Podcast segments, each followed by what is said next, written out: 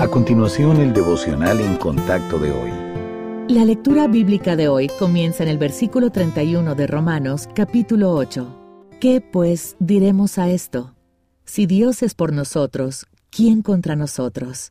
El que no escatimonia a su propio Hijo, sino que lo entregó por todos nosotros, ¿cómo no nos dará también con él todas las cosas? ¿Quién acusará a los escogidos de Dios? Dios es el que justifica. ¿Quién es el que condenará? Cristo es el que murió, más aún el que también resucitó, el que además está a la diestra de Dios, el que también intercede por nosotros. ¿Quién nos separará del amor de Cristo? ¿Tribulación, o angustia, o persecución, o hambre, o desnudez, o peligro, o espada? Como está escrito, por causa de ti somos muertos todo el tiempo, somos contados como ovejas de matadero.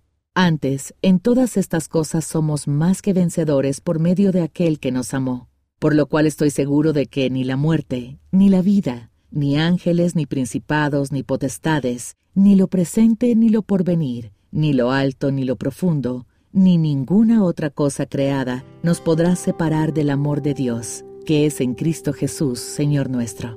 Dios es amor.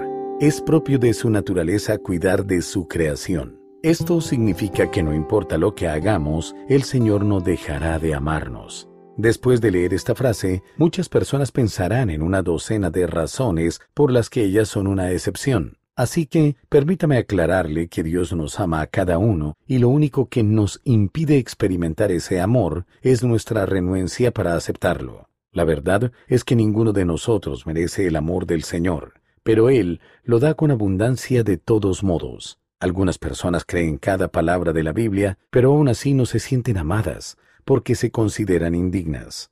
Su duda actúa como una represa, impidiendo que en sus corazones fluya la conciencia del cuidado de Dios, y la barrera se mantendrá mientras la persona crea que el amor divino debe ganarse.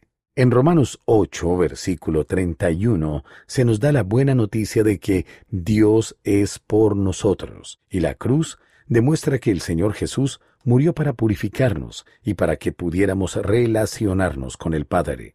El sacrificio expiatorio del Salvador es una evidencia del amor de Dios, pero hay muchas otras expresiones del mismo, como un propósito y un plan para la vida de cada uno de sus hijos. A través de su control soberano, Él obra en cada situación, ya sea buena o mala, para nuestro bien.